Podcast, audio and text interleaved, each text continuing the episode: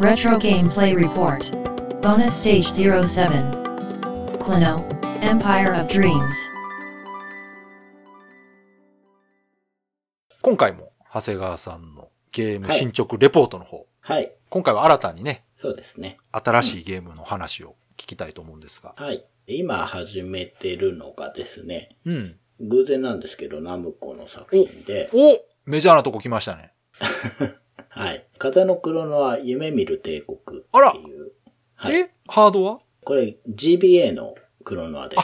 ゲームボーイアドバンスはい。でクロノアなんか出てたんですかはい。GBA だと結構出てるんですね、クロノアは。ええー、知らんかった。あ、そうですか。はい。うーん。 2001年の作品で、うんうえーん。 7月19日発売ですけど、ジャンルとしてはうん。パズルアクションになります。まあ、クロノアもね、うん。まあ、アクションパズルだかパズルアクションだかって感じですけれども。ああ、そっかそっか。確かにね。うん。4作目のクロノアになりますね。多分これの前にクロノア2とうん。ワンダースワンのクロノアが出てるはず。あーあ、結構出てますね。はい。で、この後は GBA でうんうんうん。出たり、あうとなんかやったことないですけど、ビーチバレーとか、 一バレ。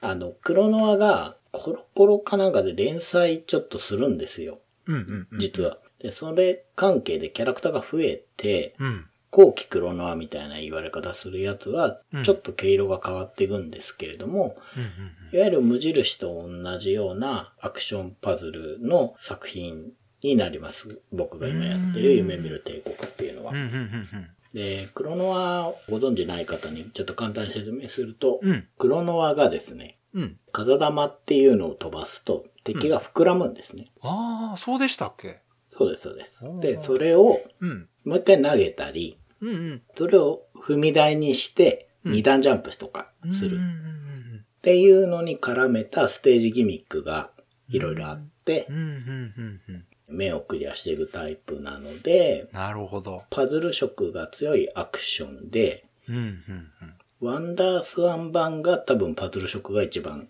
強め。ほうなほうんほうですほうがほ実はあの、まあ、無印はやってて、2もやってて、ワンダースワン版もやってて、う。うん。ワンダースワン版面白いんですよ、モノクロなんですけど。うんただ、この GBA のはやってなかったので、うん。うん。まあ、GBA のあ、初プレイなんですね、じゃあ。そうです。ほなんでちょっとやってみようと思っほて。うほうほうほうん。う。で、今はどれぐらい進んでるもうやり出したとこですかえっ、とですね、5つステージがあって、そのうちの喧嘩シティってとことベラタウンっていうのをクリアしたので、あら。もう5分の2クリアしてもうあるっんとですいけど。う間にじゃあクリアしそうですね。かもしれないし、もしかしたら全部やった後に、あと1ステージ、2ステーあジ出てくるかもしれなあい。そっかそっかちょっとわからないですけど。そうかそうか。うん。どうですかもうやってみた感じ。無印の黒のアート、手応えが近くて面白いですね。へえ。うん。それって作ってる人当然違いますよね。いや、多分これはね、うん。ああ、でも開発会社でちょっと共同開発で知らない名前が入ってましたけど、うん。ただ、な今で言うレベルデザインみたいなこと、ステージデザインみたいなのは、多分中の人がやってるんじゃないかな。じゃあ、やっぱそこで初代と近い感じがしてるんですね、じゃあ。そうなんですようー。ん。本当これやった人じゃないとちょっと伝えにくいんですけど、うんその敵を膨らませて二段ジャンプするとか、うんうん。あと、エリアに置いてあるものを膨らませて、うん持ってこっちに連れていくみたいな、うん。まあそういう部分は倉庫版的なのとかうん。あるんですけど、あとその空中でまあなんか膨らませることによって、うん。ちょっと停滞できる敵とか、ほうほうほう。そういうのがいるんですね。うで、んそういうのを使って届かなそうな高台になんとか乗るとか、ああ、そういうことか。そこがパズルなんですね。そうなんです。そうなんですだかああらこれはちゃんと設計して作らないといけないんですね。うーん。はい。なので、まあ言ったら 2D スクロールの中の細かい謎解きみたいなうんうんうん感じ。うんあれ使って、あそこまで飛んで、あっち側からこう行って、あの鍵取ってきて、ここの扉開けて、こっち行って、みたいなことをやっていくんですよ。うーん。で、それがね、そんなに難しくなくて、うん。程よいですね、クロノアって。ああ、なるほどね、うんそうか。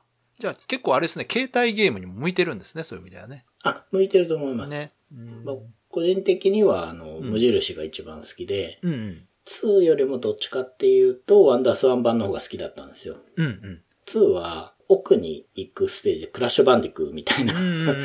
ああいう動きのステージとかも結構増えうんなるほどていて、うんアクション性がちょっと高くなってるんですけれども、ワンダースワンはやっぱり本体の制限があるから、うん横画面パズルが特化してるんですね。うんうん。ワンダースワン版は。だかうらんうん僕としてはそっちが好みなので、うんうん、 GBA ももしかしたらそっちに近いかなと思って買ったんですけれども、うんワンダースワンよりはマシンパワーがあるから、もうちょっとアクションがうんなあるほどる気はするけうれんうど、んまあ面白いですね。で、初代クロノアのクロノア設定と、その漫画連載してからのクロノア設定って、うんちょっとややこしいんですけど、ちょっと違うんですよ、実は。うん。おーで、まあ僕が好きなのは初代クロノアの設定の方なんですけど、あこーのゲームはそっちに属してるので、あ、だ そこら辺も、まあ、買ってから気づいたんですそけのど。辺はだいぶマニアックな部分なんじゃないですか、そ そうかれもしれないです。うんうん。えーそれ、ちなみに長谷川さん、ゲームボーイアドバンスで遊んでるんですかそうです。アドバンス SP で、テレビ画面で遊んでないテレビ画面で遊んでないです。ああ、そうなんやうん。じゃあちょっとね、SP だと、両手の幅が近いというか、 ちょっと、あロープレには SP いいんですけど、んアクションやるにはちょっと不向きなんで、あ。うん。うん、DS ライトとかがいいのかなと思って、 ちょっと、ああ、そういうこと。うんそっちでやろうかなと思って、最近引っ越した関係でちょっと、うん。そこら辺がどこに行ったかわかんないので、あ、そう なんや Days of Life with Games. Brightbit Brothers. 今回は長谷川さんのゲーム進捗レポートはい。お願いします。風の黒のは夢見る帝国をやってるんですけれども、うん。前回ね、結構サクサク進んでるじゃないですかって話で、うん。ワールド2までクリアしてたんで、ワールド3をやってたんですけど、うんうんフードランドっていうエリアで、うん。ここもクリアしました。うん。うん。まあ、ラスボスとかね、1も2もそうだったんですけど、3に来てもね、あんま強くなくて、あら、そ結構サクサク進んで、う。うん。途中のね、パズル部分、アクションパズル部分を、やっぱりメインに据えてるんだなっていう感じはなるほど。します。うんで、ワールド4まで行って、もう後半ですけれども、うん。ここはなんか大きい木の里みたいなうん。とこなんですが、うん4の7、だからもうほんとラスボス1個前のエリアうん。うん。で、パズルが解けなくて詰まってます。ええー、うん。ついにそう。あのーわかんないんですよ。あのね、クロナって前回も言ったんですけど、うん風玉っていうのを飛ばして敵を膨らませて自分の上に膨らました状態で持てるんですね。はい。で、それを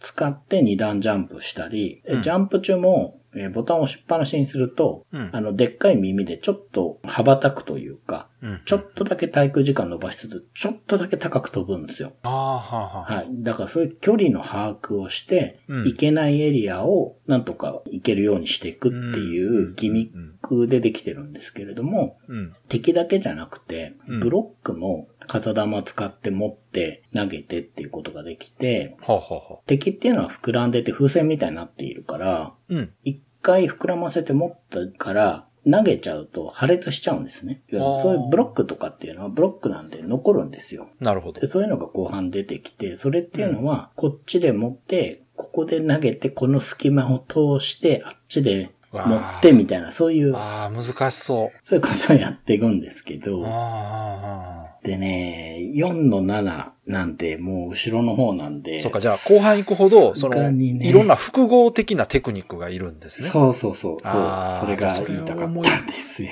それを思いつくのが難しいんですね、じゃそうあ。なんですよ。いろんなやり方があるんや、じゃあそうんの、手順とかが。ああ、そうそうか。だから、よくできてると思います。こういうのは本当に、なんていうか、作った人とうん遊ぶ人の勝負って感じそうがですするね、本んで当すよね。に、もうそうだと思いますね。うん。多分そこに行くまでに使ったテクニックの応用なわけですもんね、だって。うん。うん。ここに出っ張ってるっていうことは、うんここでわざとぶつけてこの位置に落っことして、クロノアだけ先に行って、こっちかなるらほどなるほど取ってみたいなことをいろいろ考えて、もう私がもう途中で諦めるやつです。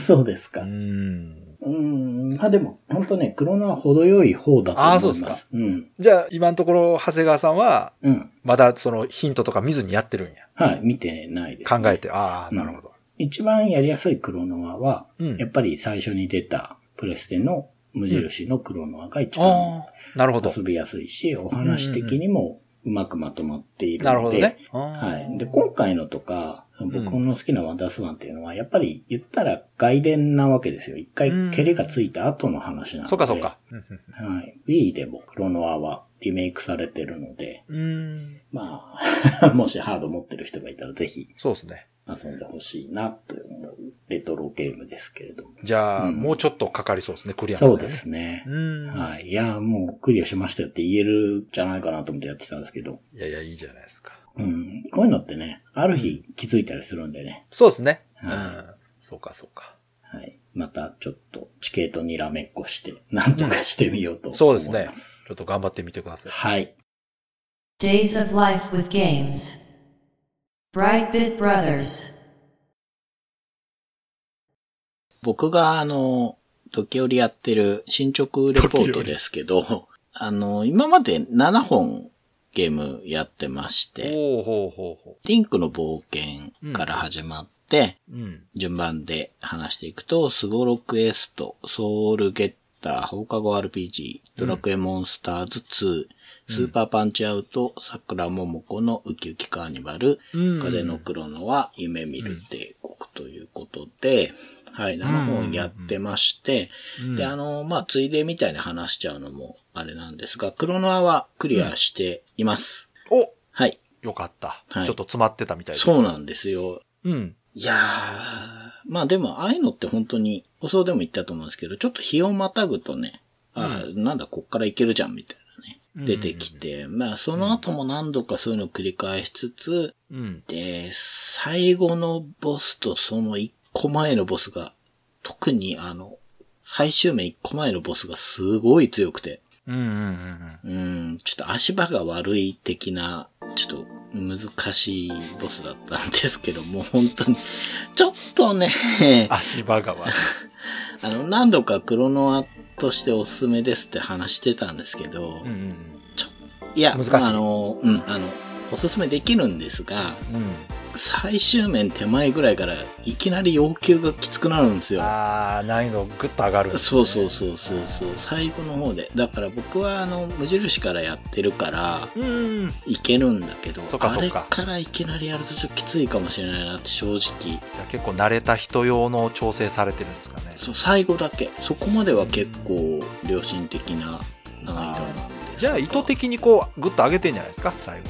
うんそうかもしれないですけどねうんまあただ面白いなと思ってクリアもしましたということで1年やってる間この7本やったんですけうどん。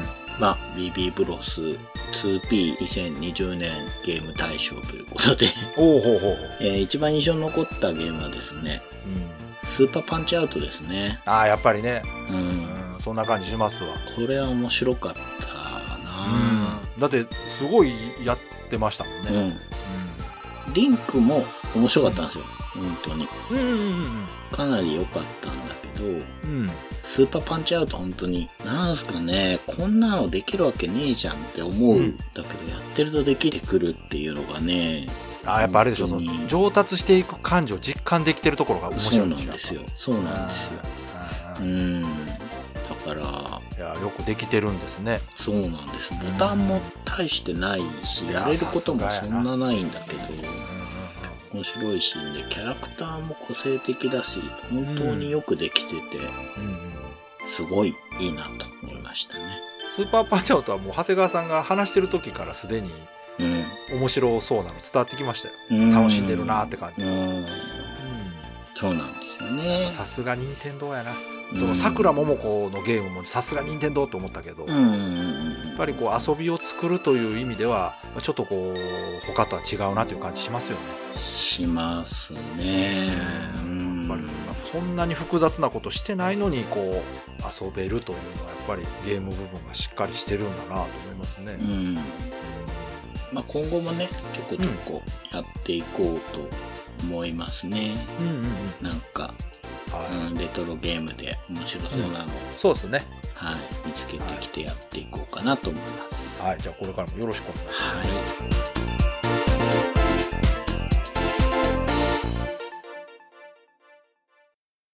ということで今回のボーナスステージ7はステージ37、39、41で話した、風のクロノは夢見る帝国の話でした。こちらはどうでしょうかそうですね。こっちも GBA ということで、前回に引き続いてね、うんうん。 GBA なんですけど、うんこっちは2001年7月19日、うんナムコですね。うん。うん。うん、パズルアクションですけれども、クロナーとしては、無印って僕がよく言う、無印と言いながらドアトゥーファントマイルっていうね、サブタイトルがある一作目。で、その次がワンダースワンで出たムーンライトミュージアうんムなんですね。で、その次が PS2 かな。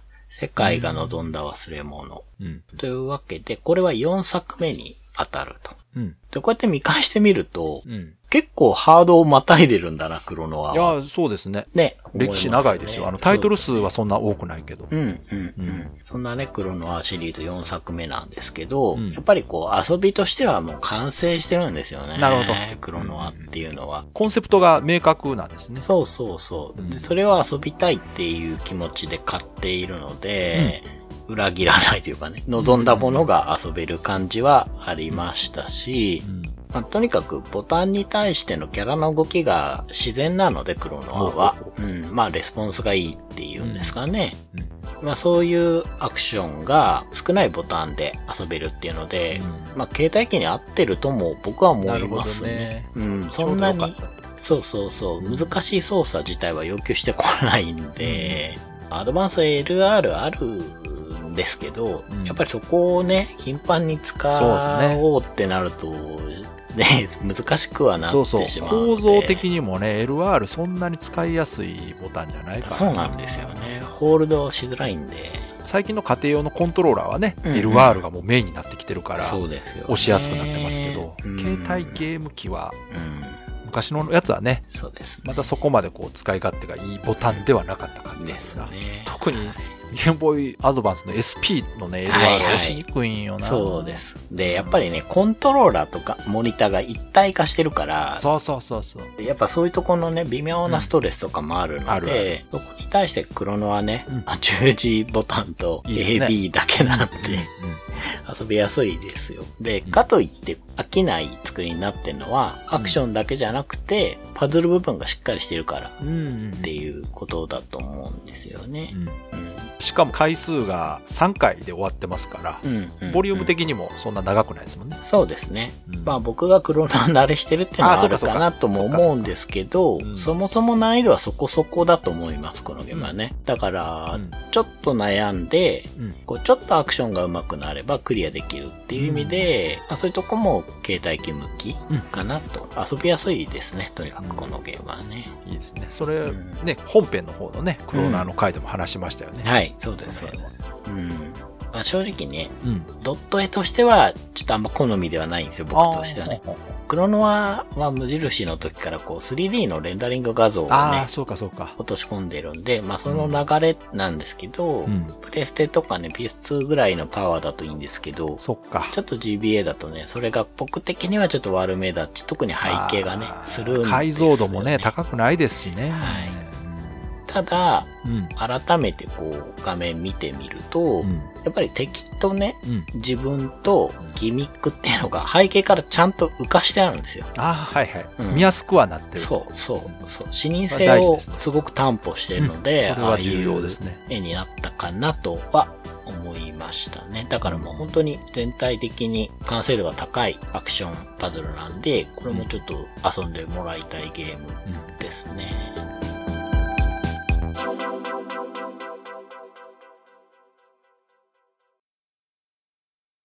この番組はブライトビットブラザーズという番組のエンディングコーナーレトロゲームを遊んでその感想を話すレトロゲームプレイレポートをタイトルごとに1本に再編集したものです本編のブライトビットブラザーズでは他にもたくさんのレトロゲームについて話していますレトロゲームプレイレポートを聞いて気に入っていただけたなら本編のブライトビットブラザーズも聞いていただけると嬉しいですよろしくお願いします